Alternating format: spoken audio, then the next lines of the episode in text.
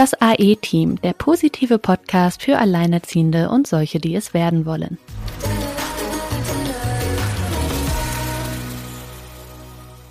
Hallo ihr Lieben und herzlich willkommen zu einer neuen Folge. Wir haben heute wieder einen Interviewgast bei uns und zwar Omara Ewarts. Und unser Thema heute ist ein sehr spirituelles Thema, was, äh, wie ihr wisst, mir ja super gefällt. Der Kontakt kam über Silke zustande, aber ich würde sagen, wir schauen vielleicht mal gerade in ein Zitat, um mal Omara schon direkt ein bisschen kennenzulernen. Omara hat uns nämlich einen kleinen Text geschickt vorab.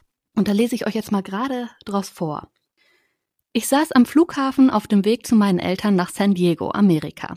Das Lächeln täuscht, denn in mir war viel Traurigkeit und Verwirrung. So wie mein Leben war, war es alles andere als ruhig und glücklich. Alles stand in Frage. Es war eine reine Achterbahnfahrt der Gefühle.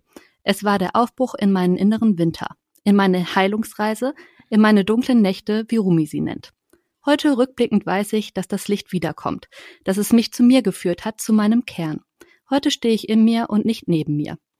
Es ist ein unglaublich schönes Gefühl im Inneren, dieses tiefe Verbundensein mit sich selbst. Ja, ich finde, das beschreibt schon total gut, worum es heute geht, nämlich um das, was wir alle ja wahrscheinlich in einer Trennung auch erleben. Einmal die dunkle Seite und dann aber auch ja dieser Weg zu sich selbst. Was macht das eigentlich mit uns und wie hilft uns Spiritualität aus der ein oder anderen Krise heraus. Silke, vielleicht magst du erst einmal erzählen, du hattest den Erstkontakt zu Omara. Wie ist das gelaufen? Habt ihr euch kennengelernt? Erzähl mal. Ja, hallo auch von mir. Ähm, ja, wie immer sehr spannend. Ähm, man muss nicht suchen, man wird gefunden. Das ist immer für uns wirklich, das funktioniert. Also irgendwie habe ich das Gefühl, gleich und gleich, das gesellt sich gern und zieht sich vor allem auch an. Das ist ja auch so ein spiritueller Punkt. Und genau diese Nachricht, die Sina gerade vorgelesen hat, war, glaube ich, sogar die zweite Nachricht, die ich von Omara bekommen habe. Und das hat mich wirklich sehr berührt, hat mich jetzt auch gerade berührt, als du es vorgelesen hast. Und ähm, Omara ist selbst Alleinerziehende. Und Omara, du hast, ähm, deine Tochter war drei Monate alt, als es im Prinzip, ja, wie soll man sagen, über dich hereingebrochen ist oder ich weiß jetzt nicht genau, wie deine Trennungsgeschichte ist. Vielleicht magst du kurz drauf eingehen, musst du aber auch nicht. Und ähm, der Austausch lief ein paar Mails lang. Wir haben schnell gemerkt, dass wir da ja ganz tollen Gesprächsbedarf haben. Und deswegen war es uns ganz wichtig, Omara in diese Folge einzuladen, weil wir ja auch sehr viele frische, alleinerziehende, frische, getrennte, ja, alleinerziehende Mütter und Väter so haben, die unseren Podcast hören, äh, die auch in den Facebook-Gruppen von Gut Alleinerziehend drin sind und uns ja immer so über ihre Verzweiflung berichten dass sie nicht glauben, dass das gut werden kann. Ne? Und dass sie halt genau an diesem Anfang stehen, den Sina gerade so schön vorgelesen hat, in diesen dunklen Winter, in die dunklen Nächte und ähm, da kein Licht sehen. Ja, liebe Omara, ja, ich freue mich, dass du da bist. Herzlich willkommen. Vielen Dank, herzlich willkommen auch äh, von meiner Seite an alle, die zuhören. Ähm, ich freue mich, dass ich heute hier sein darf und ähm, ja, zu dem, was du schon gefragt hast, Silke, wie mein, ähm, wie mein Anfang eigentlich war ins Alleinerziehendensein. Es war natürlich alles andere als das, was ich mir vorgestellt hatte auch. Ähm, frisch Mama geworden und ähm, dann doch mit Kind alleine. Und da ist wirklich erst auch mal einmal bei mir so eine Welt ähm, über mich eingebrochen. Und doch, glaube ich, war einfach ein Teil in mir auch sehr stark. Das kennen wahrscheinlich auch alle, dass man dann merkt, okay, das ist jetzt einfach so im ersten Moment und ähm, da kommt dann auch um, eine unglaubliche Kraft in einem hoch, die ähm, alles möglich macht, die ähm, für das Kind da sein kann und dann den Weg sich ähm, bahnt. Und gleichzeitig ähm, habe ich mir wirklich auch immer erlaubt und den Raum gegeben, die ganzen Gefühle, die damit einhergegangen sind, dieser tiefe Schmerz und die, für mich war es auch wirklich wie so ein Identitätsverlust nochmal. Also wirklich wie meine Vorstellung, wie ich mir das Leben so die nächsten Jahre ähm, gewünscht hätte oder auch schon für mich gesehen hatte, sind so weggebrochen von heute auf morgen. Und ähm, das einmal alles ganz bewusst loszulassen und ähm, in diese Leere zu kommen, die dann erstmal entsteht und die zu erlauben. Das war, glaube ich, so dieser erste größte Prozess, den ich da mit mir hatte. Ähm, und das ist da auch diese dunkle Nacht, von der ich geschrieben habe. Dieses ähm, gar nicht mehr wirklich zu wissen, wofür man jetzt eigentlich im Leben losgehen möchte und wofür man jetzt eigentlich noch brennt und was das jetzt alles für einen Sinn noch haben soll, außer ähm, zu funktionieren, weil das ist ja wirklich, man hat so viele Verantwortungsbereiche als Mama dann oder auch als Papa, wenn man alleinerziehend ist, dann ähm, zu bedienen und ähm, es fiel eben auch im funktionieren und ähm, den Alltag bewältigen und vieles ist vielleicht dann auch noch neu, je nachdem, mit welchem Alter man, ähm, Alter des Kindes man alleinerziehend wird. Und ähm, genau, das ist einfach ähm, eine ganz besondere Herausforderung, finde ich, für alle, die, die in diese Position kommen. Mhm. Jetzt war es bei dir doch aber auch so, ähm, das ging ja jetzt, glaube ich, auch schon ein bisschen aus dem Zitat hervor, dass ähm, deine Eltern in Amerika leben, also dass, äh, dass deine Familie auch gar nicht wirklich nah bei ist. Ich meine, gut, das kennen ja viele, dass vielleicht die eigenen Eltern nicht eingespannt werden können für irgendwie mal Unterstützung, Kinderbetreuung oder so, weil sie weiter weg wohnen. Aber bei dir ist es ja äh, durchaus sehr besonders, weil sie wohnen sehr, sehr weit weg, ne? Genau, mittlerweile hat sich das auch wieder zum Glück verändert, muss ich sagen. Also sie sind jetzt wieder zurückgezogen, zurück ähm, eingewandert nach Deutschland sozusagen. Aber ja, die mhm. waren sieben Jahre in San Diego und haben dort gelebt. Mhm. Und auch die Eltern ähm, von der Papa-Seite ähm, waren in Österreich. Also es war wirklich, es waren dis große Distanzen, die man jetzt nicht einfach mal ähm, so schnell ähm, machen würde. Und dadurch genau war ich wirklich komplett auf mich alleine gestellt. Und auch sogar mein Freundeskreis ähm, hat sich in dieser Zeit auch nochmal äh, neu sortiert. Und ähm, so war ich wirklich nur ich und meine Tochter erst die ersten Monate. Und wie ist das mit dem, mit dem, äh, mit deinem Ex-Partner oder dem Papa des Kindes? Gibt's da irgendwie, gab es da irgendwie Kontakt oder Hilfe in irgendeiner Art und Weise? Ja, wir haben ähm, uns erstmal ein bisschen Raum gegeben, das alles so ein bisschen zu verarbeiten und verdauen. Also ich habe da gemerkt, im ersten Moment wollte ich wie auch gar nicht in diesen Punkt kommen, ich muss das jetzt alles bedienen und ich muss jetzt dafür alles äh, die Brücke bilden und habe wirklich, wir haben uns wirklich, ich glaube, paar Monate einfach genommen, wo wir erstmal uns selber sortiert haben, wieder jeder für sich und dann haben wir einfach geguckt, okay, wie können wir, äh, wie können wir es möglich machen, ähm, dass es da auch ein regelmäßiges Sehen gibt.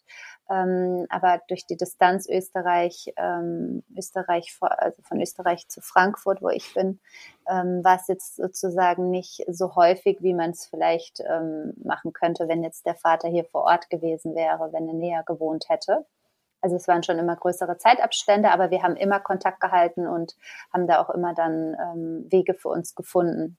Aber vor der Trennung habt ihr da zusammen gewohnt oder warst du da in mhm. Österreich oder eher Ja, hier? genau. Ja, du warst ja, in wir, Österreich. Genau, wir waren in Österreich zusammen. Ah, und du bist dann einfach wieder. Wieso ist die Wahl auf Frankfurt gefallen? Genau, weil wir vorher hier in Frankfurt waren und es war so mein Umfeld und mein Umkreis und dann hatten mhm. wir nochmal den äh, Sprung gewagt, nach Österreich äh, zu ziehen, um zu gucken, ob das noch sozusagen uns irgendwie mit der Beziehung und der Familie unterstützen kann. Und als dann aber die Trennung klar war, ähm, wusste ich, ich muss wieder sozusagen zu meinem Boden zurück, wo mhm. ich, äh, wo ich mich ein bisschen, wo ich mehr Halt gefühlt habe, trotz all dem, dass ich alleine war. Aber es war trotzdem dieses Gefühl, da hier ist mein Boden und ich, ähm, ja, diese Energie, die hat mich dann sozusagen getragen. Mhm. Jetzt bist du ja da in diese, auch in dieses tiefe Loch gefallen, von dem wir ja schon gehört haben, was wir ja auch alle irgendwie kennen.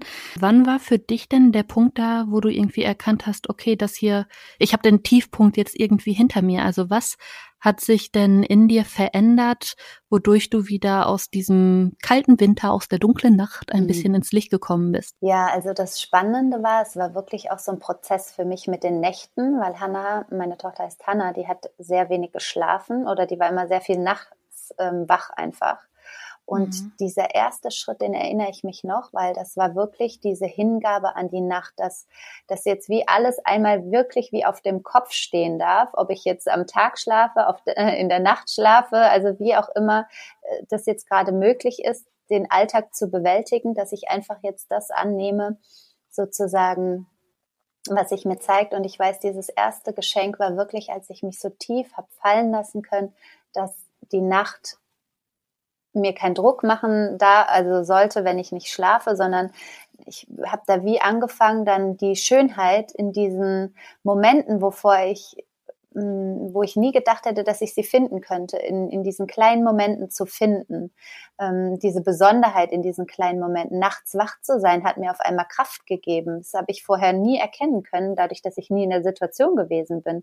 Und ähm, dann einfach auch die Chance zu nutzen, wenn sie am Tag geschlafen hat, habe ich mich einfach mit ihr hingelegt. Also das waren so diese kleinen Zeitfenster, wo ich gemerkt habe, okay, wenn ich mich wirklich ganz darauf jetzt einlasse und alle Vorstellungen loslasse, wie irgendwas zu sein hat, dass dann auch aus dem Moment heraus Schönheit entstehen kann. Und ähm, das waren so die ersten Momente, wo ich wieder in Kontakt mit mir gekommen bin, wo ich angefangen habe, mich wieder zu fühlen und wo Druck aus meinem System rausgegangen ist, weil ich gemerkt habe, okay, ich, ich lasse mich jetzt ganz drauf ein.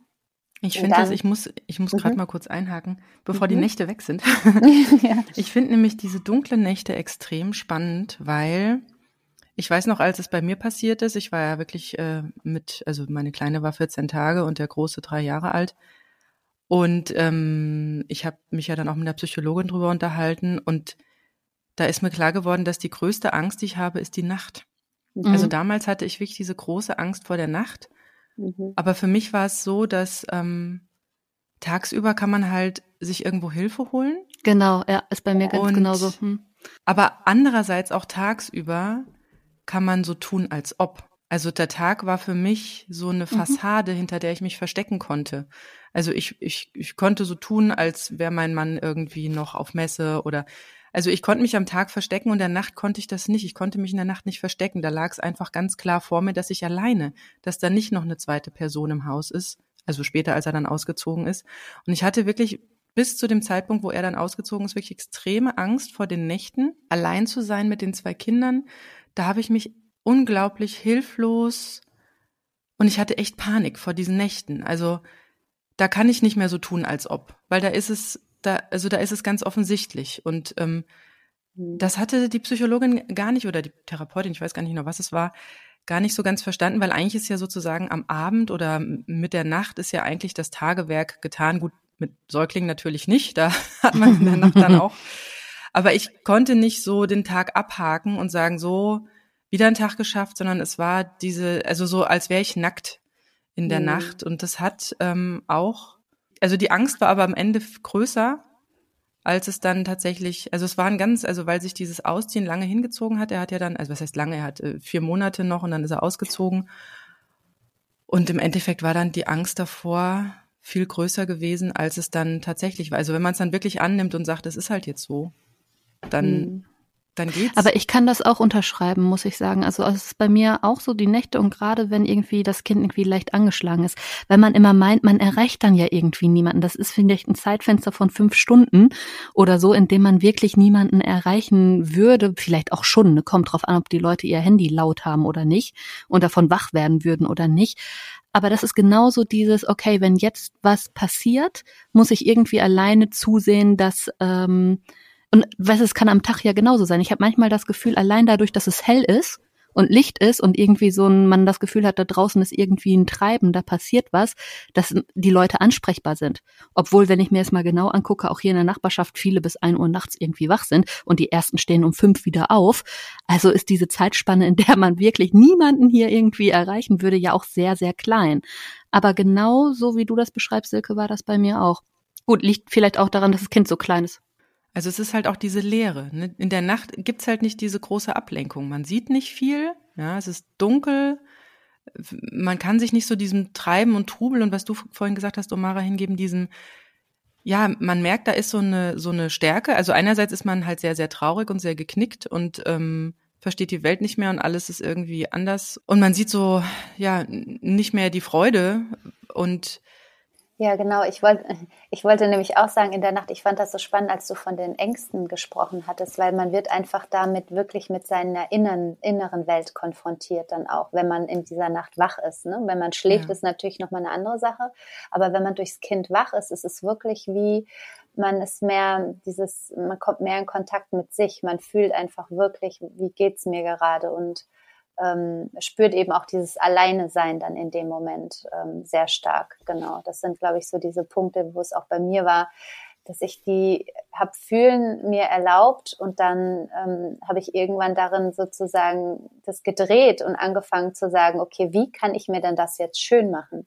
Und das war so dieser erste Punkt, wo dann auch wieder das Licht sogar in die Dunkelheit gekommen ist, weil ich gemerkt habe, ich kann jetzt sozusagen mich ähm, baden in dem, wie ich es nicht schön finde, oder ich kann ähm, sozusagen anfangen, äh, mir sogar diese Momente, wo, wo ich ganz mit mir alleine bin, wie anfangen schön zu machen. Und dann habe ich angefangen zu singen nachts und ähm, habe wirklich immer irgendwie äh, irgendwelche Sachen äh, sozusagen auch äh, integriert, die, ähm, die mich gestärkt haben dann gleichzeitig auch wieder.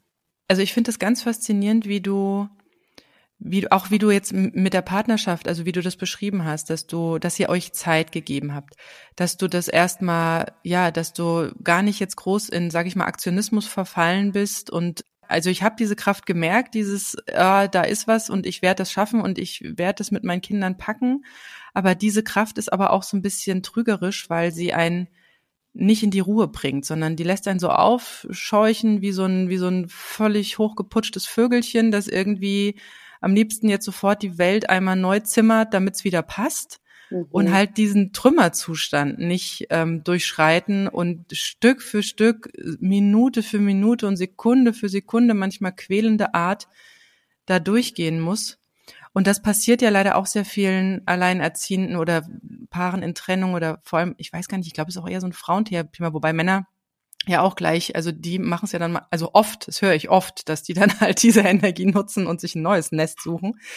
Und das, und das, was du sagst, das, also das ist für mich so ein in sich kommen und nicht dieses Wegrennen und nicht diese Kraft, sage ich mal, fälschlicherweise benutzen, um ja, da ganz schnell sozusagen wegrennen, wieder vor sich selbst wegrennen, weil das dieser Traum, dieses erste Lebensziel, dieses, wo man sich so sicher gefühlt hat, das ist ja erstmal weg und, und, und ich weiß, dass viele dann gar nicht ruhen können, bis da wieder ein neuer Partner ist oder das ganz schnell irgendwie so, als wäre es ja so ein Schandfleck oder so irgendwas, den man irgendwie ganz schnell weg, wegretuschieren mhm. muss. Und, und das fand ich, glaube ich, auch in deinen Nachrichten so berührend, dass du auch gesagt hast, nee, es geht nicht gegen mich und ich habe hier, ich habe mich, ich habe keine Schuld, sondern es ist vielleicht, also ich will erstmal wieder in mich kommen, mich selbst spüren, äh, ja, genau. das erstmal in mir und in der Ruhe regeln, ohne jetzt ähm, mir den Tag da voll zu ballern und so schnell wie möglich aus dieser Situation zu fliehen. Ja, richtig, genau. Das war mir ganz, ganz wichtig, weil ich wusste, auch all diese Themen, die in der Partnerschaft aufgetaucht waren, die waren ja nicht für, also die waren ja nicht ohne Grund da.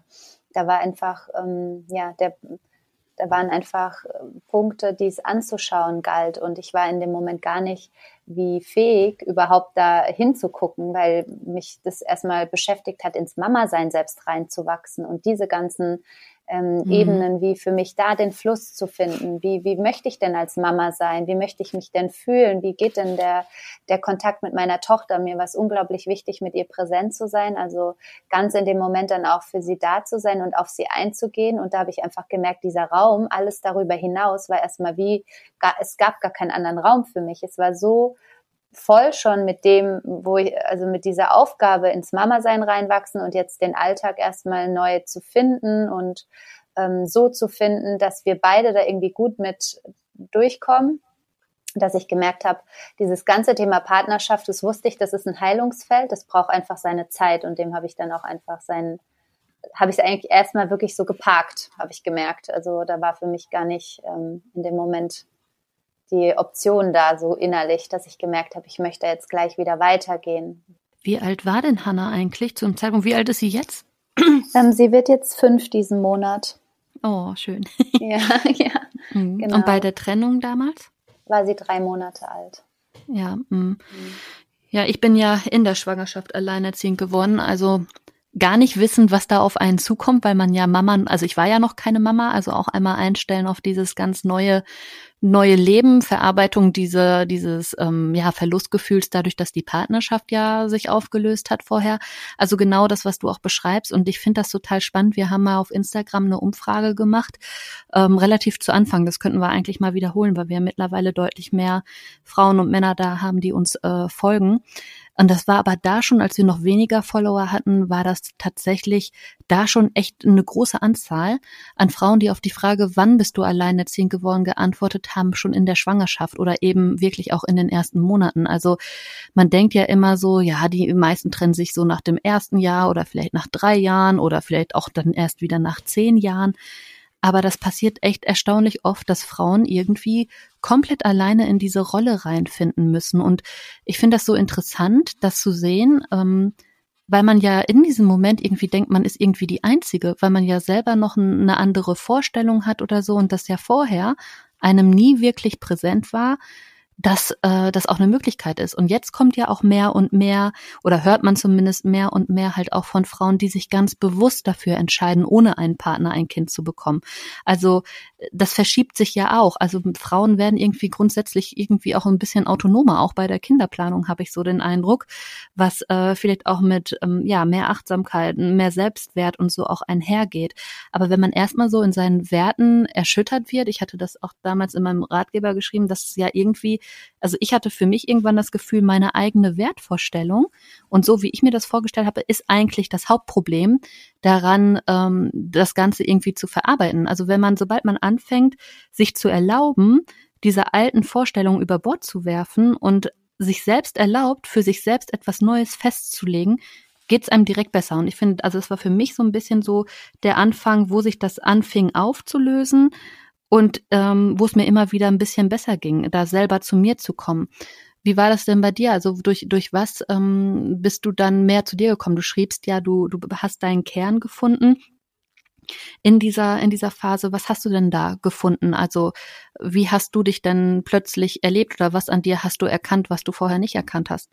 Ja, also bei mir war das wirklich auch so, also dieses ins Mama-Sein kommen ist wirklich für eine Frau wie so eine Initiation, habe ich, merke ich jetzt auch rückblickend. Ähm, das ist eine Kraft, die da wie in uns aktiviert wird oder ein, ein, wie fast schon eine Ebene des Frauseins, die für uns da aufgeht, ähm, in unserem Körper und auch in, dadurch auch in unserem, in unserer Seele an Potenzial, was wir leben wollen, was an Wünschen, Sehnsüchten vielleicht auch noch in uns auftauchen, ähm, was, was eigentlich kaum in der Gesellschaft ähm, geteilt wird. Also ich schreibe so gern immer von dem, dass jeder sagt, das Kind fängt an, also sich zu verändern und zu wachsen und jeder spricht immer, wie anders das dann wird mit Kind, aber wie, wie sehr man sich als Frau verändert in dieser Zeit und wie sehr man eigentlich ähm, als, als Mensch, wie einmal eben seine Identität vielleicht erst nochmal verliert. Ich glaube, das geht auch Müttern sogar in Beziehungen so, dass sie erstmal mhm. wie merken, da taucht jetzt das Leben, das ist wie so, es gibt das Leben vor dem Kind und dann fängt es nicht nur auch vom Alltag her sich aufzubrechen oder anders zu formen, aber auch diese ganze innere Welt durch diese Prozesse, die man erlebt hat, durch diese Erlebnisse, die man gehabt hat, läuft man wie so durch durch so kleine Wellen durch, die einen dann im, doch verändern und wo man dann am Ende merkt, wenn man mal mit sich in, in Kontakt geht und sich fragt, wo möchte ich jetzt eigentlich noch hin? Und bei mir war das so schön, weil dadurch, dass meine Eltern in San Diego waren und ähm, ähm, war eben für mich dann doch auch die Möglichkeit immer, dass ich viel gereist bin. Ich habe dann einfach alles möglich gemacht, so wie es möglich ähm, zu machen war. Ich habe Hannah dann recht früh schon geschnappt und bin mit ihr einfach alleine nach ähm, San Diego geflogen, war dann auch zwei Monate bei meinen Eltern und ähm, habe da wie auch Impulse bekommen und gemerkt, ach, es gibt auch Chancen in all, all dem. Also es ist so wie diese, bei mir hat es angefangen, diese Chancen zu sehen, in dem, das hätte ich wahrscheinlich nicht gemacht, wenn ich eben mit Partner gewesen wäre, hätte ich mir nicht diese langen Zeitfenster jetzt genommen und wäre ähm, wär gereist. Und ähm, das fand ich dann schön, als ich beobachtet habe, erstmal ganz, äh, um aus diesem erst, aus dieser ersten Dunkelheit rauszukommen, wirklich den Blick hinzuwenden. Ähm, und da muss ich auch nochmal Klammer aufmachen, ähm, dass ich das auch absolut wichtig finde, dass man sich erlaubt, erstmal dieses, dieses ganze Zulassen von dem, dass alles erstmal wegbricht, was man sich gewünscht hat. Also das ist wirklich wichtig, dieses ähm, ganz, mhm. ganz erlauben, dass einfach alles gerade nicht gut ist und sich nicht schön anfühlt und nicht den Wünschen entspricht. Also dass man das einmal wirklich zulässt innerlich und durch diesen Schmerz und diese Traurigkeit, immer wenn sie wieder auch in Wellen dann noch später auftaucht, dass man dir einfach wirklich den Raum gibt, damit es wie so ganz verarbeitet werden kann und alle Anteile von einem mitgenommen werden äh, können. Also das finde ich auch super, super wichtig, dass man da nicht dann gleich wieder eben ins Außen geht und versucht, alles wieder zu, zu richten, sondern wie einem organischen Prozess, einer so einer organischen Entfaltung den Raum gibt. Ich bin einfach total die Verfechterin von Langsamkeit geworden, ähm, einfach wie alles alles zu reduzieren, auch im Alltag, ähm, gucken, dass sozusagen die Dinge, die man eh tun muss, ähm, weil wie Mittagessen kochen oder ähm, verschiedene Aufgaben, die einfach jeden Tag anfallen mit Kind, dass man da guckt, wie man eine Einfachheit reinbringen kann und gleichzeitig eine Schönheit, sich diese Momente ganz schön zu machen, zu gucken, ähm, was würde mir denn jetzt Freude machen, wie könnte ich diesen Alltagsmoment denn auch mit Freude gestalten, ähm, da so sozusagen durch den Alltag durchzulaufen, damit dann Räume entstehen, für, für, für auch für sich selbst als Frau, um aufzutanken. Weil wenn wir durch diese Alltag, durch diesen Alltag schon so voll sind im Tun, und wie gar keine Räume entstehen zu sein, also wo man wirklich durchatmen kann und wo man, wo man zum Beispiel, ähm, man kann das auch mit Kind integrieren, wenn das Kind noch kleiner ist, dass man, wenn Baden Spaß macht, dass man zusammen eben in die Badewanne geht und dort einfach eine Zeit verbringt, dass man einfach so Fenster sich nimmt, ähm, entweder mit Kind oder ohne Kind, wenn es möglich ist, ähm, in kleinen Dosen äh, starten, also jeden Tag fünf Minuten oder zehn Minuten, je nachdem, wie viel möglich ist, um einfach wirklich Raum zu haben, nichts zu tun. Und in diesen Räumen ist wirklich so viel bei mir passiert, dass ich gemerkt habe, es ist wie es ist wie, es fällt dann wie alles erstmal so runter auf den Boden. Man kommt, ich bin mit mir in Kontakt gekommen, dann mit meinem Körper, dass ich gespürt habe, was ist das denn, was in mir ruft? Oder was ist das denn, nach was ich mich jetzt denn noch sehne, wenn, wenn all das sozusagen, wonach ich geglaubt habe, dass das jetzt für mich wichtig ist oder schön ist, ähm, sich sowieso erübrigt hat. Was ist denn dann in diesen Momenten der Ruhe und des Seins mit mir? Wo kommt denn da Freude auf? Was ruft mich? Also was würde mir jetzt Freude machen? Und so bin ich eigentlich immer wieder Stück für Stück in den Kontakt gekommen mit diesen kleinen Impulsen und habe dann angefangen, denen nachzugehen. Und das hat dann komplett mein Leben verändert, von innen heraus gedreht, weil ich gemerkt habe, okay, da komme ich wirklich an Schlüssel, die in mir liegen, die für meinen Weg sozusagen, für meine Seele, für die Seelenentfaltung, ähm, also mir auf meinem, mich auf meinem Weg begleiten und ähm, wie Indikatoren dafür sind, was mich dann auch glücklich macht, weil das kommt von tief innen heraus. Das kommt nicht von einer Vorstellung, wo ich glaube, das ist das jetzt, was mein Leben ausmacht von außen, sondern das ist dann das wirklich, was ich durch mich hindurch anfange zu fühlen. Und da spreche ich einfach immer sehr, sehr gerne von so drei eigentlich drei inneren Führungsebenen, die wir Frauen zur Verfügung haben. Zum einen eben unser Herz und deshalb ist es auch eben diese Räume, die wir uns nehmen können, dieses Sein so unglaublich wichtig, weil was daran auch passiert ist, dass wir aufweichen als Frauen, dass wir wie weich werden, weil in diesen Momenten tanken wir wie diese weibliche Kraft auf und unser Herz fängt an, sich spürbar zu werden, zu öffnen da, da bin ich dann oft auch wirklich, habe ich meine Hand einfach nur auf mein Herz gelegt und habe einfach nur in mein Herz geatmet und gefühlt, wie meine Hand auf meinem Herz liegt. Und das hat dann so wie angefangen, meine Herzkraft eigentlich zu aktivieren.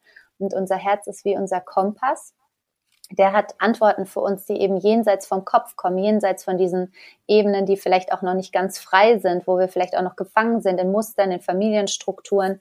Das kommt einfach aus einer Kraft, die, ähm, die wir gar nicht so steuern können vom Kopf her. Die kommt eben aus einer ganz natürlichen Kraft.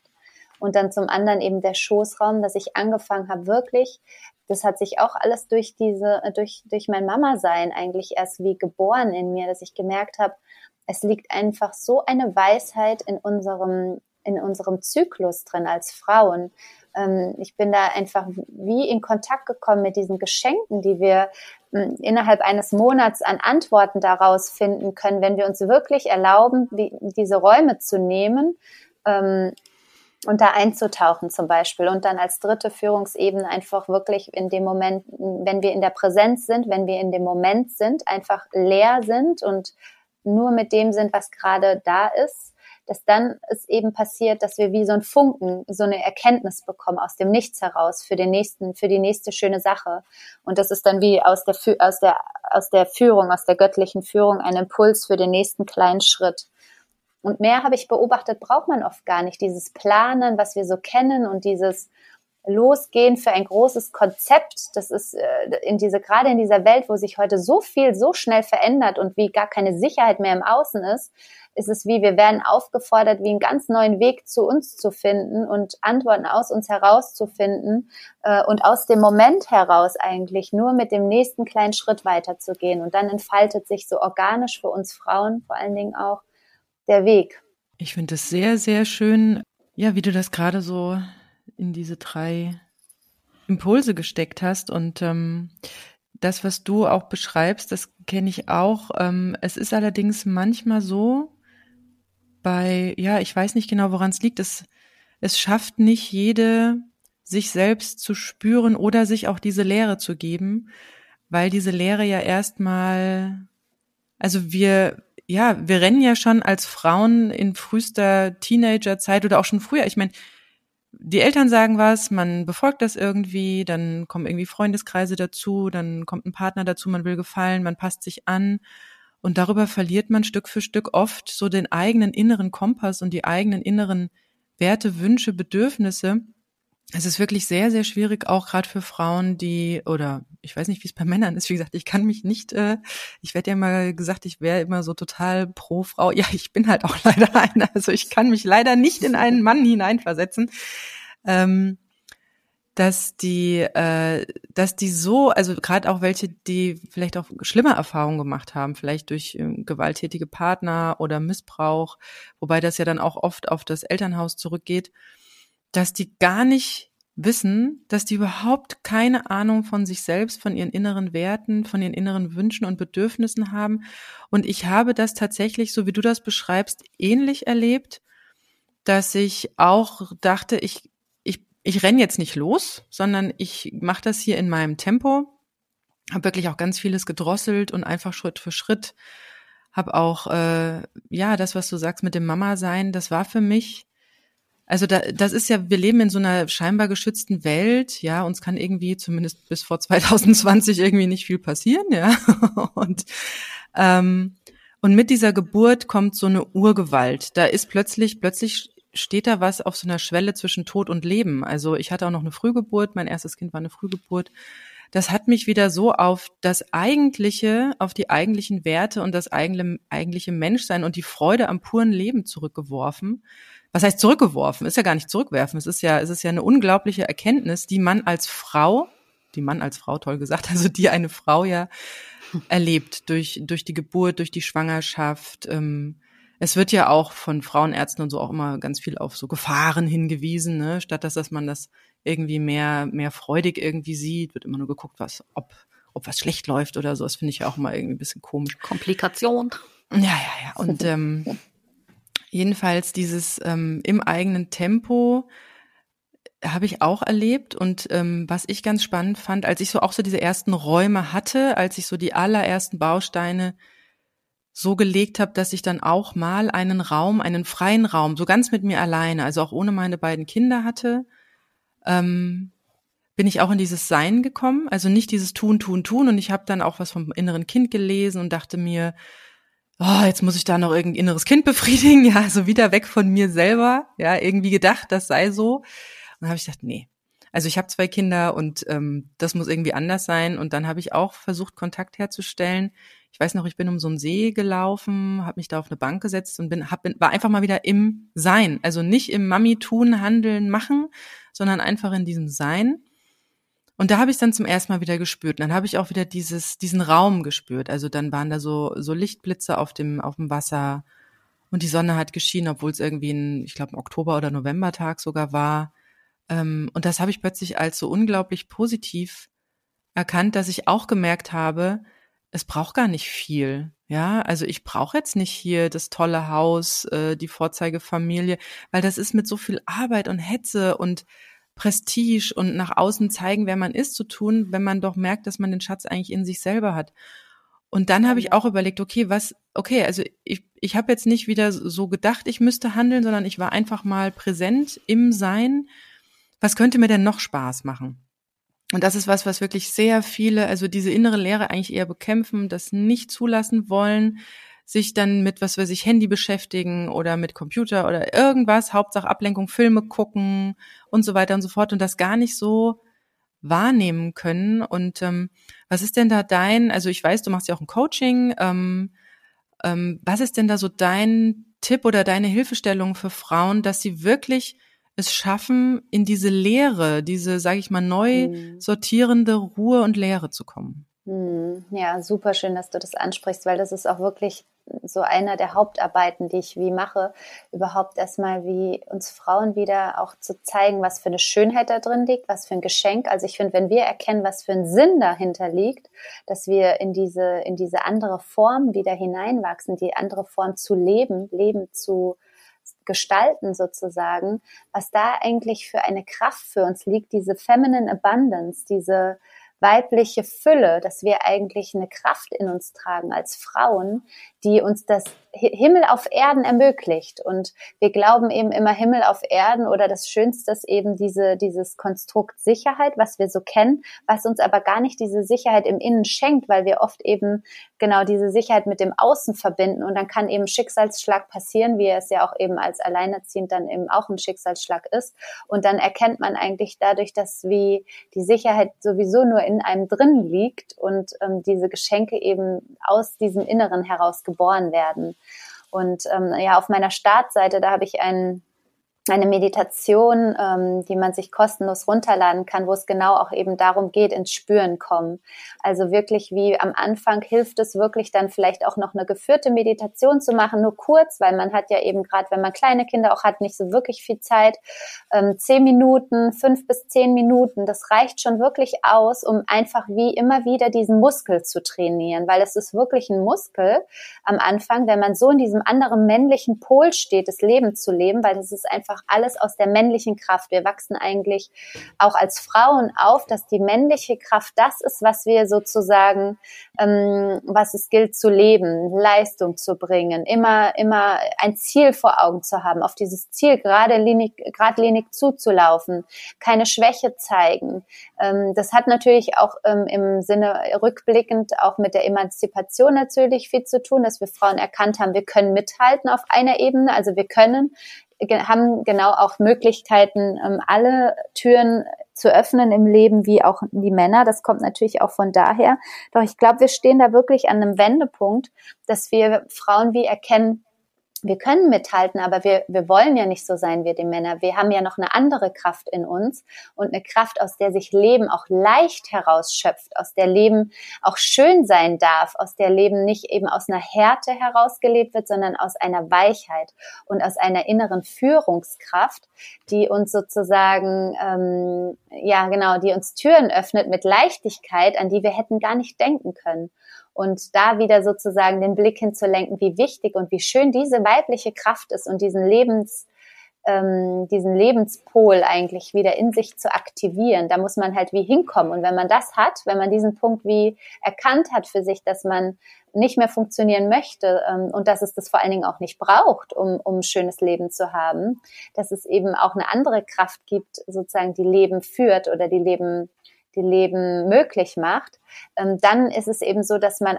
automatisch anfängt, immer mehr diese Räume, diese Leere zuzulassen, weil man weiß, darüber nährt sich diese Kraft, über diese Räume des Nichtstuns, wie du beschrieben hast. Das war wunderschön am See, genau da. Es ist so aus einer ganz Einfachheit oft ähm, oder sogar eben, es kann auch sogar mit Kind sein, dass man einfach in die Natur geht und das Kind einfach nur beobachtet und versucht einfach nur mit dem Kind wie zu beobachten, ach, was macht es gerade? Aha, es, es, es schaufelt. Okay, mhm, einfach zuschauen, ne? Ja, genau, einfach ich, zuschauen, ne? Genau. Ich, oh, ja. Und dann irgendwann mitmachen. Ich ja, finde genau. das gerade, ich finde das total spannend, gerade mit diesem maskulinen und femininen, ne? Und ähm, wo du das sagst, fällt mir auf, dass ähm, dass das tatsächlich irgendwie so ist, aber dass man das irgendwie inhalt, innerlich auch weiß. Also irgendwie erinnerst du mich gerade an etwas, was ich eigentlich schon wusste. Das finde ich gerade ganz spannend, weil so ganz bewusst gemacht habe ich mir das noch nie. Und zwar ähm, denkt man ja in vielen Bereichen oder mir ist es in diesem Alleinerziehendsein oft so ergangen, dass ich mit der weiblichen Herangehensweise gescheitert bin. Also dieses ähm, liebe, freundliche, weichere, können wir mal gerade bitte dieses oder jenes klären, etc. Ne? Also so so eine, dass das einfach teilweise in nicht funktioniert, vor allen Dingen nicht dann, wenn es, ähm, wenn man in Situationen ist, wo man eben mit Männern kommuniziert. Also ein, eins meiner Lieblingserlebnisse, das war, glaube ich, auch irgendwie ein Schlüsselerlebnis so für mein heutiges Dasein, war wirklich äh, diese Vaterschaftsanerkennung im Jugendamt zu bekommen, wo es ähm, ja fast an diesem äh, Sachbearbeiter ge gescheitert wäre. Ähm, ja und und wo dann ich einfach wirklich anders auftreten musste. Also das war das erste Mal wirklich dass ich da dass ich mein Verhalten auch verändert habe ne? Und dass ich ähm, dass ich mal wirklich in diese Rolle gegangen bin, wo man, was man früher immer gesagt hat, ja, äh, Top-Manager können keine netten Leute sein, das müssen alles Arschlöcher sein, weil sonst kommt man ja irgendwie nicht vorwärts. Also so dieses, diese Härte da an den Tag zu legen. Und ähm, das war so einer der ersten größeren Momente, wo ich das gemacht habe, wo ich für mich irgendwie so eine ja, männlichere Herangehensweise irgendwie selbst entwickelt habe. Und mittlerweile ist das so, dass ich switche. Also ich ähm, mache das mittlerweile sogar bewusst. Also wenn ich irgendwie etwas ähm, auf bestimmter Ebene erreichen möchte, umgesetzt haben möchte, dann weiß ich, dass ich dafür, wenn ich das schnell erreichen will, in dieses oder jenes Verhalten umswitche. Und das ist tatsächlich, finde ich, auch eher, eher eine maskuline äh, Seite, eher sowas Maskulines daran zu gehen und eine andere Art auch der Kommunikation. Ich finde, man kann das durchaus steuern und dann wieder in ganz anderen Bereichen, wie zum Beispiel bei meinem eigenen Unternehmen, Möchte ich aber eine andere Führungsperson sein, da möchte ich das Feminine haben, da möchte ich das Weiche haben, weil das sowohl inhaltlich passt, wie auch es entspricht mir meinem Naturell. Und das möchte ich da auch haben. Und da kann ich es aber auch ausleben, weil äh, es ist halt meins, so, ne, ist mein eigenes Baby, darüber entscheide ja ich. Da entscheidet ja nicht das Außen drüber, wie das irgendwie geführt wird. Und das finde ich total toll, da auch diesen Raum zu haben, das so zu machen.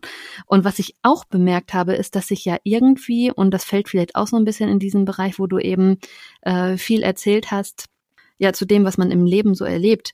Also ich sehe das mittlerweile, sehe ich das Leben irgendwie als Puzzle. Ja, das große Ganze, wir sind alle Teil des Universums zum einen, aber eben auch diese kleinen Sachen. Also irgendwie sind ja die Erfahrungen des Lebens sind für mich irgendwie ein Puzzle und es setzt sich einfach zusammen. Also es gehört auch alles zusammen. Diese ganzen Erfahrungen, die man gemacht hat, es, es ist nichts umsonst irgendwie. Und wenn man da hinguckt und sich fragt, okay, mal rückblickend da sitzt und sagt, was ist eigentlich in meinem Leben bisher alles passiert? Was waren die super tollen Momente? Was waren die Momente, die mir schwer fielen, die irgendwie nicht so schön waren? Und was kann ich daraus machen? Also wofür war es gut, wenn ich selber anfange, diesen Situationen ja einen Sinn zu geben und zu sagen, okay, das war vielleicht scheiße, aber dafür ist daraus der und der Gedanke entstanden oder das und das entstanden. Und das war irgendwie super. Davon profitiere ich heute noch, weil ich kann jetzt dieses oder jenes damit in Verbindung setzen und daraus wieder was ganz Neues kreieren. Also das hilft mir immer zu sehen, das ist ein Puzzle und es fällt alles ineinander. Das ist so das, was, was ich gemerkt habe durch diese Lebenskrise sag ich mal. Ist das bei, bei euch auch so, dass ihr das Gefühl habt, irgendwie erfüllt das alles auch einen Sinn, aber eben auch nur, wenn man den Dingen diesen Sinn gibt? Ich würde noch mal ganz kurz auf das männlich und weiblich, bevor das weg ist. Ähm, wir haben jetzt ja recht äh, negativ über das Männliche gesprochen, so hart und äh, mächtig. Nö, man erreicht Kraft. ja, was man will damit. Das ist ja gut. Ja, ähm, also ich weiß, also ja, ich finde es jetzt gerade ein bisschen hart getrennt, aber würde es jetzt einfach mal so stehen lassen, weil was ich total schade finde, und das was, das, was du gerade gesagt hast, Dina, dass man manchmal auch als Frau auch in diese männliche oder diese männliche Kraftquellen da anzapfen muss, um einfach sich so ein gewisses Standing in der Gesellschaft ähm, mhm. ja zu schaffen. Und das finde ich als Frau mittlerweile, das ist für mich die nicht so wertige Kommunikation. Also ich weiß, wir Frauen, wir ähm, ja dieses, aber ich finde dieses freundliche, dieses weibliche, dieses weiche miteinander umgehen, finde ich mittlerweile so viel wertvoller als dieses männliche und ich versuche das auch so weit wie möglich zu vermeiden, es sei denn, mhm. man muss sich wirklich mal durchsetzen und dann finde ich es genau. eigentlich auch ganz gut, dass man das anzapfen kann, aber genau. ich glaube, wir Frauen haben eigentlich das Gefühl, oder wir wissen, dass, dass unsere Art, diese weiche weibliche Art viel kraftvoller ist. Ist es auch, aber dieses ganze Frauen-Empowerment kommt ja auch durch. Ja, aber genau, aber, aber in der Gesellschaft wird es nicht so hoch gewertet und das ist was, was mir als Frau tatsächlich Schwierigkeiten macht. Aber da bist du ja auch nicht die Einzige. Das ist ja genau diese Entwicklung, die stattfindet. Es kommt ja immer mehr Frauen-Empowerment. Und ich glaube, wir verstehen diese Kraft wie noch gar nicht. Und das ist so dieses Spannende, wo ich merke, ähm, das, weil dieses Weibliche hat auch so eine Kraft. Also wir schreiben die immer nur dem Männlichen so zu, aber das Weibliche ist wie so ein Magnet. Das ist, wenn wir wirklich in diesem Weiblichen ankommen, ist es so, wir müssen gar nicht mehr Ellenbogen ausfahren, sondern diese männliche Kraft. Und das fand ich auch so schön. Das ist gut, dass das aufkam. Dieses, es geht wirklich immer darum, beides zu leben. Und ich finde, ich, ich habe das jetzt so zugespitzt, weil wir eben so stark als Frauen oft in diesem männlichen Pol erzogen mhm. werden oder den Leben in der Gesellschaft, weil unsere Gesellschaft einfach auch Schule, wie Schule funktioniert, einfach sehr stark da diesen männlichen Prinzipien, was nicht werten sein soll, sondern einfach was einfach sichtbar ist. Weil wenn man es ganz neutral beobachtet, es wird einfach mehr gefördert, wie eben diese weibliche Kraft, die, die haben wir wie vergessen. Dieses zyklische, dieses rhythmische, dieses organische Wachsen, das haben wir wie vergessen. Wir machen alles möglich, wir wollen alles schnell, wir wollen alles ähm, von A nach B. Also das, das ist sozusagen viel mehr in uns angelegt mittlerweile, wie diese weibliche Kraft. Und ähm, dieses Weibliche wirkt dabei wie ein Magnet, wenn, wenn, wenn es ganz klar ist und stark ist. Und dieser Magnet kann, das sieht man ja auch, wenn man ein, alleine zwei Magneten ähm, in der Hand hält, wie was für eine Anziehungskraft die dann haben und wie die aufeinander ähm, sozusagen sich miteinander verbinden. Und so funktioniert dann auch Leben. Das ist, wir sind dann wie das Gefäß. Wir, wir, wir, wir werden selber zum Magnet, je mehr wir in dieser weiblichen Kraft ankommen. Und dann braucht es oft im Außen gar nicht mehr diese, diese Krawumkraft mehr, äh, die, diese Durchsetzungskraft, sondern das Männliche ist dann oft eben, was wir, ne, was wir natürlich auch leben sollen, weil jeder hat ja weibliche und männliche Kraft und diese geheilte weibliche Kraft und diese geheilte männliche Kraft, die kommen dann in so ein ganz tollen Tanz. Das ist dann wie diese männliche Kraft ist auch zum Beispiel diese Erkenntnis dann in dem Moment und die dann umsetzen. Das ist dann, die dann sozusagen in die, in die Aktion bringen. Das ist dann schon dieser männliche Anteil da drin, wo wir dann sagen, okay, wir haben, wir wissen, das steht jetzt an und das machen wir dann jetzt auch zum Beispiel.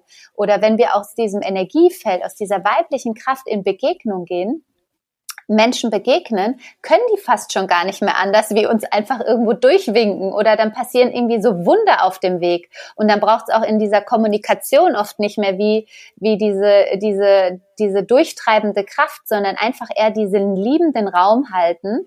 Wenn wir in dieser Liebe sind und in diesem Raum stehen, selber in dieser weiblichen Kraft stehen, dann kann das Umfeld wie oft gar nicht mehr anders, wie uns dann zu unterstützen oder zu helfen. Also ich habe da schon solche Wunder erlebt, wo ich mir gedacht habe, von dieser Person hätte ich das jetzt wie, hätte ich das jetzt noch nicht mal wie für möglich gehalten, dass jetzt so eine Reaktion gekommen ist. Also das war einfach unglaublich, was dann passiert, wenn man alleine in dieser, in diesem Energiefeld steht, wie in diesem Magnetzustand ist sozusagen. Und ähm, das ist wie, das dürfen wir wie fast neu lernen oder wie, wie uns selbst wieder eben da den Wert auch wieder drin sehen und finden, was das einfach für, für ein Geschenk auch ist. Ja, das hat, finde ich, auch viel halt einfach mit der Ausstrahlung zu tun, dass das vielen gar nicht bewusst ist, aber man selber merkt, dass man, wenn man in einer gewissen Energie ist, auch ganz anders angeguckt wird. Ja, ja, genau. Daran sieht man es auch, genau. Mhm. Ich fand es gerade so schön, dass du auch, äh, dass du das Männliche, also am Anfang war es halt sehr, sehr negativ, das Männliche. Was sind denn noch, also du sagst dieses, also dann äh, sozusagen die Erkenntnis dann in die Aktion umsetzen, dass es dann die männliche Energie in dem Moment in dieses aktive Handeln zu kommen. Was ist denn noch, also was ist denn so eine, ich hätte gerne noch so ein Beispiel, wo so eine, wo so männliche und weibliche Energie praktisch nur zusammen was richtig Tolles erstellen. Ja. Kinder? ja, genau.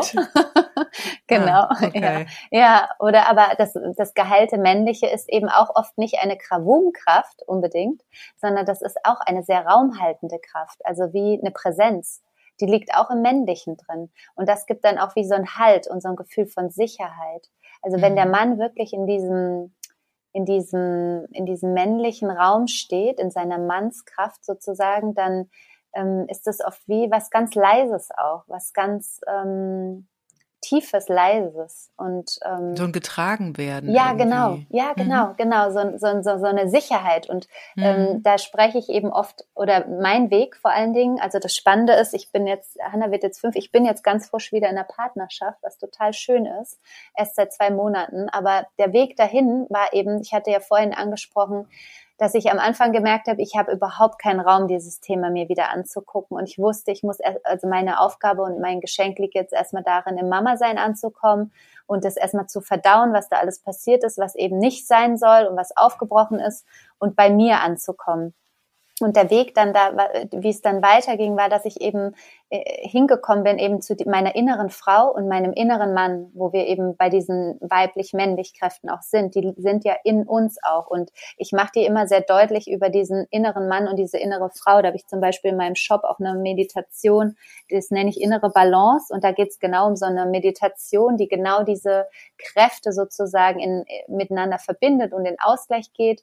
Und diese innere Frau wirklich zu gucken, wie geht's der eigentlich, mit der in Kontakt zu gehen. Das ist ähnlich wie mit dem inneren Kind, das wurde ja vorhin auch schon angesprochen, da wirklich zu gucken, wie geht's der überhaupt? Ist die total erschöpft oder was braucht sie mit ihr? Wie zu, anzufangen zu sprechen, wie wenn eine Person vor dir stehen würde innerlich und ähm, sozusagen da in den Kontakt zu gehen. Und da kommt man dann eben an die Schlüssel dran, was, was würde mich jetzt denn auftanken? Wo, was wäre denn jetzt was, wo, wonach ich mich sehen würde?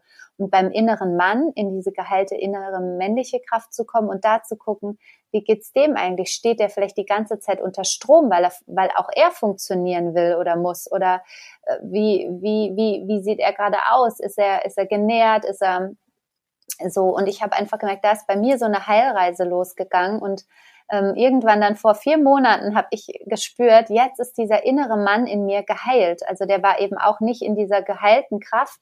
Und ähm, das war dann ganz besonders, weil ich einfach gespürt habe, okay, jetzt ist was rund geworden. Ich habe ihn gefühlt, ich habe ihn gesehen, ich habe ihn auf einmal wie durchlieben können. Das habe ich vorher nie, das war nie vorher für mich fühlbar. Und ich wusste, jetzt bin ich bereit für einen neuen, jetzt bin ich bereit überhaupt für einen, mich wieder für Männer auch im Außen zu öffnen, weil ich nicht mehr das gleiche Mannmuster auch wieder anziehe, sozusagen, warum sozusagen dieser erste Teil gebrochen ist. Und das war zum Beispiel auch eine ganz spannende Heilungsreise, die ich da selber hatte, ähm, über diese innere Welt dann eben auch das Außen zu verändern.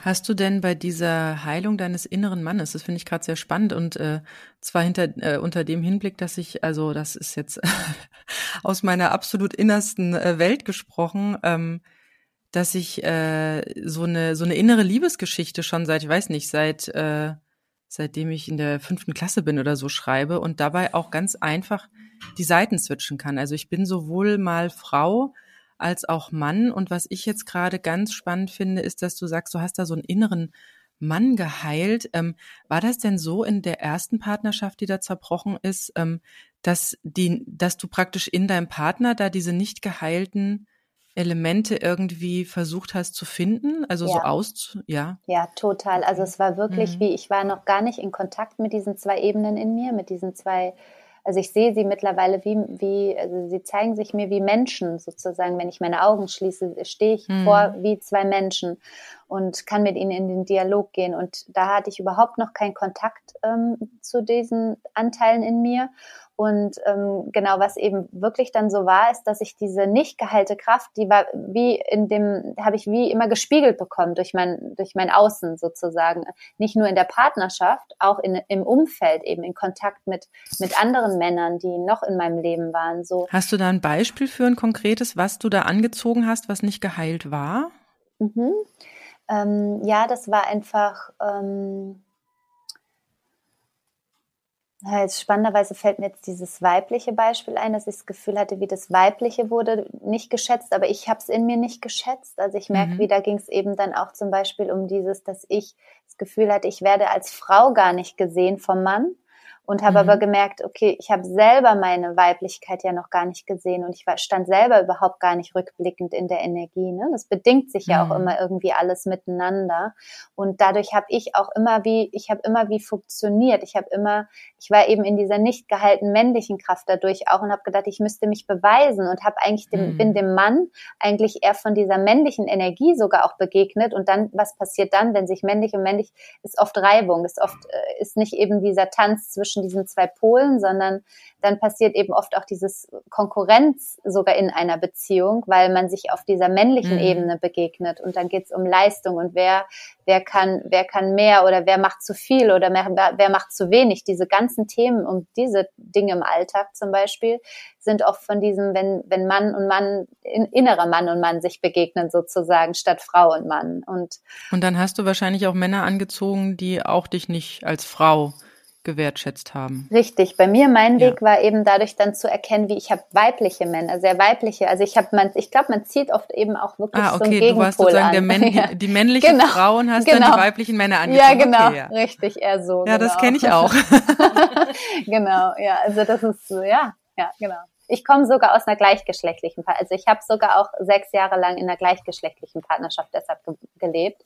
Also ich bin da wirklich durch alle alle okay, Stages durch alle durch. Konstellationen durch. Ja, genau. Ich bin wirklich durch alle Konstellationen durch, um diese Anteile in mir wie wie wie wie dadurch habe ich halt immer wie eine Rückmeldung gekriegt. Also oder habe ich halt immer wieder einen Teil mehr verstanden und also total abgefahren eigentlich rückblickend. Mhm. Aber genau, also Lustig, ich war ja. erst in der gleichgeschlechtlichen, dann bei einem weiblichen, eher einem weiblichen Mann, da habe ich eigentlich die Männerrolle eher gehalten, habe ich den männlichen Pol gehalten. Und ähm, genau wusste aber, dass das vor allen Dingen, als ich der Mama geworden bin, diese Ebene kann ich nicht halten, hm. weil in dem Moment eben wie noch noch noch mehr Verantwortung auf mich, auf mein, was ich mir eh schon aufgebürdet habe in dieser Männerrolle als Frau, was schon verdreht war. Und dann ist es eben gebrochen und dann konnte ja und mit diesem Mama sein kommt ja dieses weibliche oder dieses auch irgendwie so ein bisschen schutzbedürftige, ähm, ganz klar nochmal nach vorne. Da kann man gar nicht weiter diesen ja. Leistungsdruck, ja. sag ich mal, genau. aushalten. Und das war für mich auch eine große Erkenntnis, muss ich sagen, mit diesem Mama sein, ähm, weil ich auch tatsächlich, so wie du das beschreibst, kann ich mir das sehr gut vorstellen. Mit der, ich glaube, ich hatte das auch mit dieser, ähm, dass ich eher der, die, die männliche Frau war und der, der weibliche Mann und ich da recht viel gewuppt und äh, ja geregelt und ähm, organisiert habe. Und dann mit diesem Mama sein halt genau diese ja man zurückkommt in dieses urweibliche sich davon dann auch noch versucht zu lösen sagt nee das ist heute alles anders und das muss ja nicht und es äh, kann auch alles der Mann machen und das macht jetzt mach mach ich halt jetzt. Aber es ist halt doch ähm, es ist halt ein Ur ein Ursprung und den kann man nicht als Frau nicht, ähm, also ist es, also man kann es eine Zeit lang ignorieren, aber ich glaube irgendwann, gerade spätestens mit dem Mama sein, fällt es einem dann doch wieder zurück in den Schoß, wie es so schön heißt. ja, das sind jetzt sehr, sehr breite Themenkomplexe, die wir ähm, jetzt hier besprochen haben. Aber die Frage ist ja immer, wie kriegt man das in den Alltag? Äh, du hast vorhin so schöne ähm, Sachen gesagt, ne? einfach das Kind beobachten oder mit ihm baden gehen oder sowas. Ähm, hast du noch andere ja, sag ich mal, ähm, ja, du hast ja äh, auch geschrieben, du hast so eine kleine Schatzkiste an Self-Care-Methoden. Da würde mich interessieren, was sind noch so Kleinigkeiten, die man eigentlich ganz gut in den Alltag einbauen kann, weil ich kenne immer so dieses, man schiebt es weg, weg, weg, weg, weg, aber eigentlich ist ja wirklich die Summe dessen, was ich im Tag lebe, ist ja mein Leben. Also ich kann mir das Leben nicht schönreden, indem ich irgendwie sieben Tage die Woche irgendwie, äh, ja, alles äh, mich im Hamsterrad bis zum Erbrechen drehe und halt nicht ähm, mir diesen Raum gebe. Was sind denn noch so Möglichkeiten oder, oder Self-Care-Methoden, die bei dir unglaublich gut funktioniert haben, um wieder ähm, ja, in diese Selbstfürsorge zu kommen? Mhm. Ähm, eins, was wunder, wunderschön ist und was eigentlich wie, mh, mm, es ist, es ist ich nenne es immer wie den inneren und den äußeren Blick gleichzeitig halten. Also wie ich kann jetzt, wie ich hier sitze, kann ich ein, fühl, kann ich fühlen, wie es in mir ist, mit einem inneren Blick sozusagen. Ich kann wie in Kontakt mit meinem Körper kommen und fühlen, klopft mein Herz oder was, was spüre ich da gerade? Und ich kann wie das Außen sehen, also wie ich sehe, sehe wo ich gerade hinschaue und ähm, sehe die Umgebung. Und diesen Blick wie für sich anfangen zu trainieren oder zu schulen, dieses wenn man einfach mal einen Moment hat, auf der Bank ist oder so, das erstmal einfach wie zu ganz bewusst so zu auszuprobieren. Kann ich mich wahrnehmen, wie ich auf der Bank sitze, meinen Körper fühlen, wie fühlt sich der im Inneren an und dann wieder sehen, ach, ich sitze hier und ich kann ja auch nach außen schauen. Und das ist wie, das ist wie dieser Leitfaden eigentlich, mit dem ich wie meinen Alltag jetzt mache, weil ich dann so unmittelbar spüre, wenn ich in diese wenn meine Kraftquellen kippen. Also wenn ich in diesen Punkt komme, ich gehe über meine Grenzen drüber. Und das Thema Grenzen ist einfach so wichtig, ähm, das wieder wie neu, wie ein gesundes Verhältnis zu den eigenen Grenzen zu bekommen und auch zu dem, wie viel, wo ist denn mein Energiehaushalt? Wie viel, wie viel tut mir denn gut zu geben? Und dann wieder natürlich in dieses Auftanken, in dieses empfangende Prinzip kommen, in dieses weibliche über so Sachen wie ähm, die ich eben auch auf, da habe ich so eine Schatzkiste, wo ich so Sachen habe, wo ich weiß, die, die tanken mich sofort auf, wie zu guter Musik tanzen. Einfach nur ein Lied laut anmachen, tanzen und meine komplette Stimmung ist einmal gedreht. Oder manchmal ist mir nicht nach laut tanzen, manchmal ist mir nach einem tiefen Lied, was mich berührt, dann setze ich mich hin ah, schalt einfach alles ab und hör einfach nur einen Song und sowas kann man immer integrieren und hör einfach einen, einen Song, der mich gerade tief berührt und äh, kommt auch so wieder in dieses Loslassen rein und dieses Nährende. Oder ähm, in die Natur gehen. Also was ich jetzt gerade zu dieser Zeit, wo wir wie fast so viel mehr zu Hause sind, ähm, ist es trotzdem unglaublich wichtig, so Momente sich zu suchen, sei es nur in einem Park an einem Baum stellen, das mache ich auch total oft, sich wirklich den Baum anzulehnen und einfach nur zu atmen und einfach mal zu beobachten, wie man sich dann fühlt vorher und nachher. Das ist einfach, das ist, sind so ganz einfache Sachen, aber die unglaublich kraftvoll sind, wenn man wenn man das mal zulässt und erlaubt, weil was da passiert ist, dass die Natur ist, die schwingt eh schon auf diesem neuen Level, die, die ist sozusagen viel weiter wie wir, die ist mhm. immer abgedatet, die ist nicht am Denken, die ist einfach immer rein und dann, die macht's einfach. Ja, genau, genau, die ist einfach, die ist einfach mhm, nur. Die ist einfach. Genau, mhm. und da können wir wie, wie aufgetankt werden dadurch. Wir können uns da wie anschließen an dieses Feld, was uns da zur Verfügung gestellt wird. Das machen wir halt nur so wenig. Ich finde das gerade ganz ähm, toll, was du gleich am Anfang sagtest mit dem gleichzeitigen Blick nach innen und außen. Ich finde, man kann diese Momente auch speichern innerlich, so dass man, also mir ist das schon oft so ergangen, dass ich dann, wenn ich sowas mal bewusster gemacht habe, nur irgendwie wieder mal an diesen Ort fahren musste. Wir haben hier bei uns fünf Minuten entfernt auch einen schönen See. Da war ich gerade, war ich schon in der Schwangerschaft viel und habe so nachgedacht und mich so ein bisschen mit allem Möglichen beschäftigt. Und ähm, das geht mir teilweise dann so, dass wenn ich dann wieder an diesen Ort komme, ich eigentlich direkt wieder in diesem Gefühl bin. Also das ist das, allein dieses Bild, wieder denselben Blick zu haben, wieder auf genau dieselbe ja. Stelle zu gucken oder so, das Ganze wieder abruft, also positiv wie negativ. Aber es war bei mir schon, schon immer irgendwie so. Ich kann dir auch genau sagen, wenn ich mit wem irgendwo unterwegs war, es kann auch im Ausland gewesen sein, an welcher Ecke wir uns über was unterhalten haben. Also wie oft das schon irgendwie vorkam, dass irgendjemand was zum dritten Mal erzählt und ich sagte, ja, das hast du mir schon erzählt, als wir neulich da und da an dem und dem Ding vorbeigegangen sind und alle gucken mich immer an, so, äh, was? Wieso weißt du wann, wo ich das gesagt habe? Also es ist irgendwie, das sind so Sachen, die sich irgendwie verbinden können. Also das finde ich gerade auch bei diesem, was einem auflädt, gut, weil dann kann man das ja wieder abrufen, wenn man einfach, ja, genau. da wieder auf auf etwas drauf guckt. Ja, aber das liegt wahrscheinlich, dass du das halt in einem sehr achtsamen und präsenten Moment erlebt hast, dieses Gespräch zum Beispiel. Also das geht mir oft so, ähm, wenn man sich wirklich mal erlaubt, den anderen wirklich mal wahrzunehmen. Wie oft rennen wir im Alltag durch die Gegend und gucken noch nicht mal jemanden bewusst an. Und ich muss sagen, das habe ich mittlerweile auch verändert. Also ich mhm. schaue auch meine Kinder bewusst an. Ja, also wenn ja. die da neben mir mhm. sitzen, ich schaue sie an und das und das spüren die Kinder. Und wir haben mhm.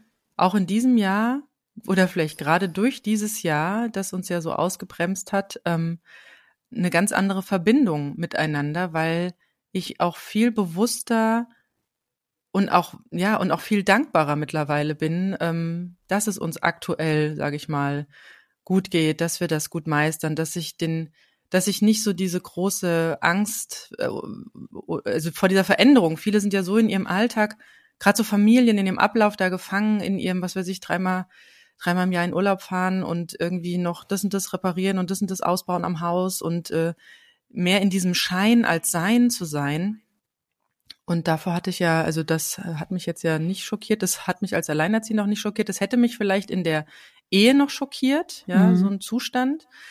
Aber dieses im Sein, Sein und ich, ich habe dieses Jahr, obwohl wir weniger gemacht haben im Außen, sage ich mal. Also es gab ja keine Kerb und es gab auch äh, ne, keine, keine Feste, wo wir sonst immer ganz gerne hin sind, um uns zu unterhalten, ne, um beschäftigt zu sein. Dadurch haben wir viel mehr Ruhemomente gehabt, die aber viel präsenter sind. Also ich, ich finde dieses Jahr schon sehr lang, dadurch, dass ich so viel aufmerksam erlebt habe. Mhm. Und das schaffen halt auch viele nicht. Für manche rauschen so Jahre durch, ja, weil einfach ja, äh, the same procedure irgendwie abläuft und man einfach sein Level zu halten hat. Aber genau das, was du, was du gerade sagst, ne? Ich habe da ganz oft so dieses Jahr diesen Eindruck gehabt, dass die gerade so ungefähr oder so, so ein bisschen das erleben, was wir am Anfang dieser, ja, dieser genau. Reise erlebt haben. So dieses, ja. herzlichen Glückwunsch. es kommt etwas von, ja, ja es genau. kommt etwas von außen auf euch zu und jetzt, also, please deal with it, ne? Ich habe mich mhm. echt wie, wie in einem Déjà-vu gefühlt. ja, genau. Die anderen kommen ja. jetzt, und dabei ist das ja noch Mir bei weitem nicht so. so weit tragend wie so eine Trennung oder wie unsere Situation. Aber wir haben halt mittlerweile sind wir einfach King of, of Change, so, ne? Also Queens ja. of Change mhm. eher gesagt. Queens. Ja. ja. Kings and Queens of Change. Ja, genau. genau. King and Queens of Change in one person, ja.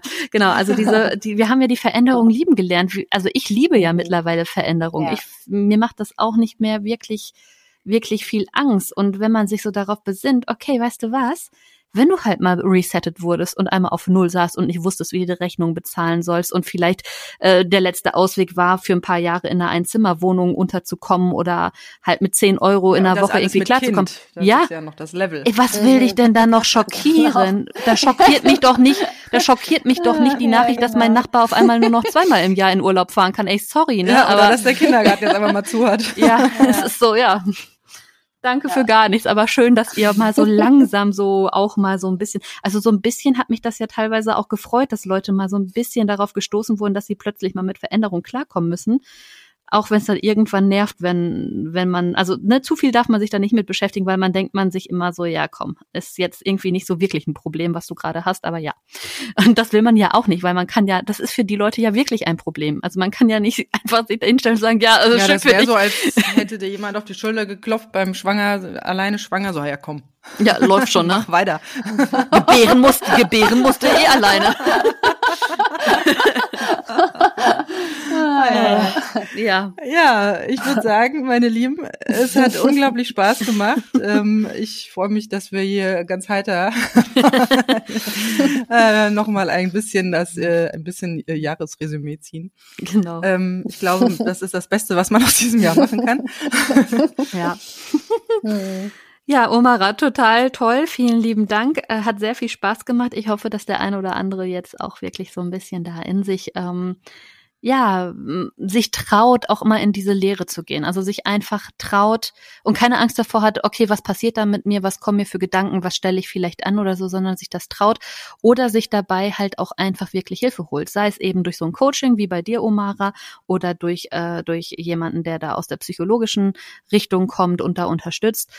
Ähm, es sagt ja keiner, dass ihr da alleine durch müsst. Ne? Nur weil man diese Gefühle hat und sich damit mit sich selbst auseinandersetzen soll, muss, kann, wie auch immer, sollte, darf, darf, genau.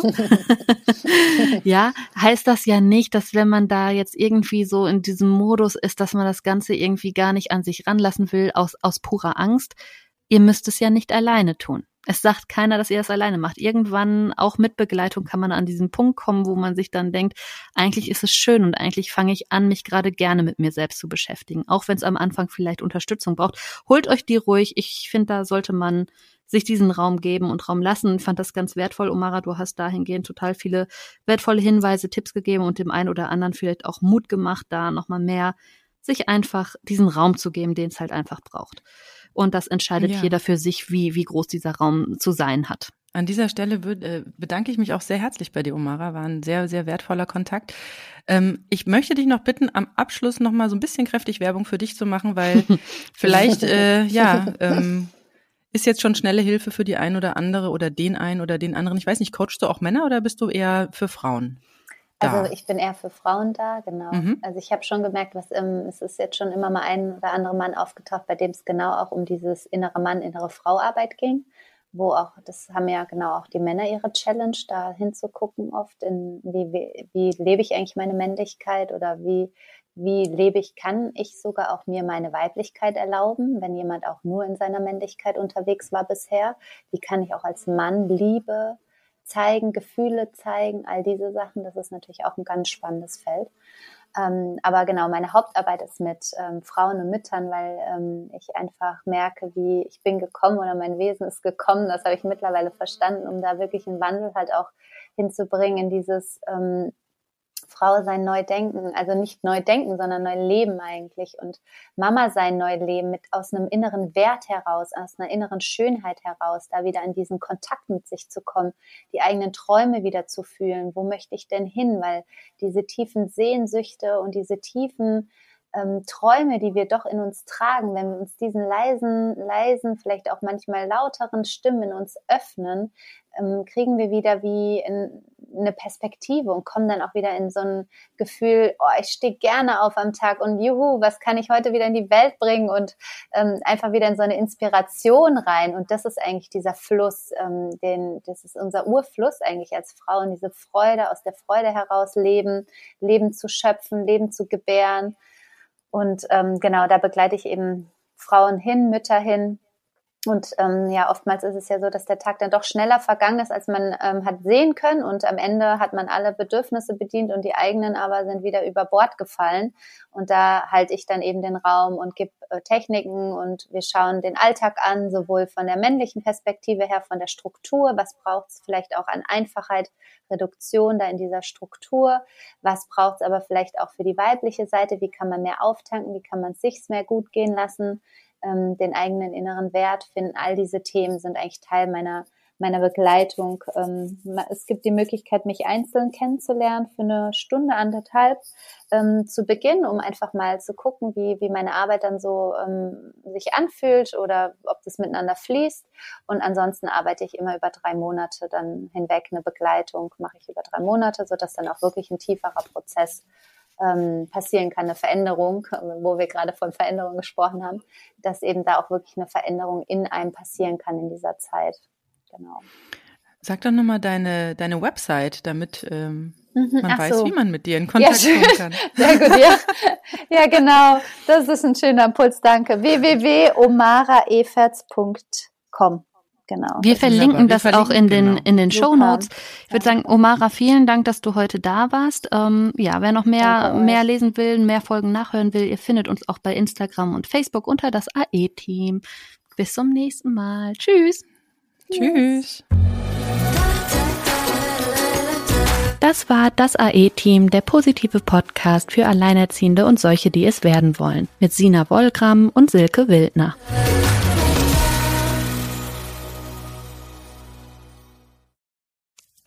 Wenn es Nacht wird, kommen zwei tiefe Stimmen in deinen Podcast-Player, um dich mit ihren Geschichten ins Bett zu bringen. Rote Bar ist dein Einschlaf-Podcast zum Einkuscheln und Wegschlummern. Ich hatte mal eine Freundin, wenn wir zusammen im Urlaub waren, dann ging sie in den Pool und dann guckte sie mich an. Oh, ich hab schon gemacht. Ah. Dann ins Meer. Oh, ich hab schon gemacht. Und die macht immer direkt überall ins Wasser rein. Was war sie für eine Rasse? Ein Collie oder? Eine Blondine. Hör ihn zweimal, dreimal, zehnmal und schlaf immer wieder dabei ein. Tim und Matze brummen dich zur Late Night in den Schlaf. Was hältst du so von dickeren Bettdecken? Ich bin sowieso ein kleines Heizkraftwerk im Bett. Ist wirklich so. Ich entwickle wahnsinnige Hitze nachts. Ich schwitze ja. auch oftmals sehr viel. Na, wenn jemand an mir klebt, das Ach, kann wenn man so leiden. zu zweit, kannst du nicht haben. Ja, zu zweit schon, aber bitte, bitte ein bisschen Abstand halten. Also so einschlafen ist okay, aber dann bitte irgendwann lösen und in seinen Bereich rüberrollen. Ich schlafe besser, wenn ich zu zweit schlafe. Ich glaube, es ist Gewohnheit. Das kann sein. Ich glaube, wenn man sich ein halbes Jahr hinter seinen Chef legen würde, dann würde man den von heute auf morgen vermissen. Das ist so ein bisschen wie das Stockholm-Syndrom. Kennst du das? Wenn der Entführer ja, von einem lässt, dann vermisst man den. Schöne Träume mit Rote Bar Podcast, dem entspanntesten Podcast in Deutschland.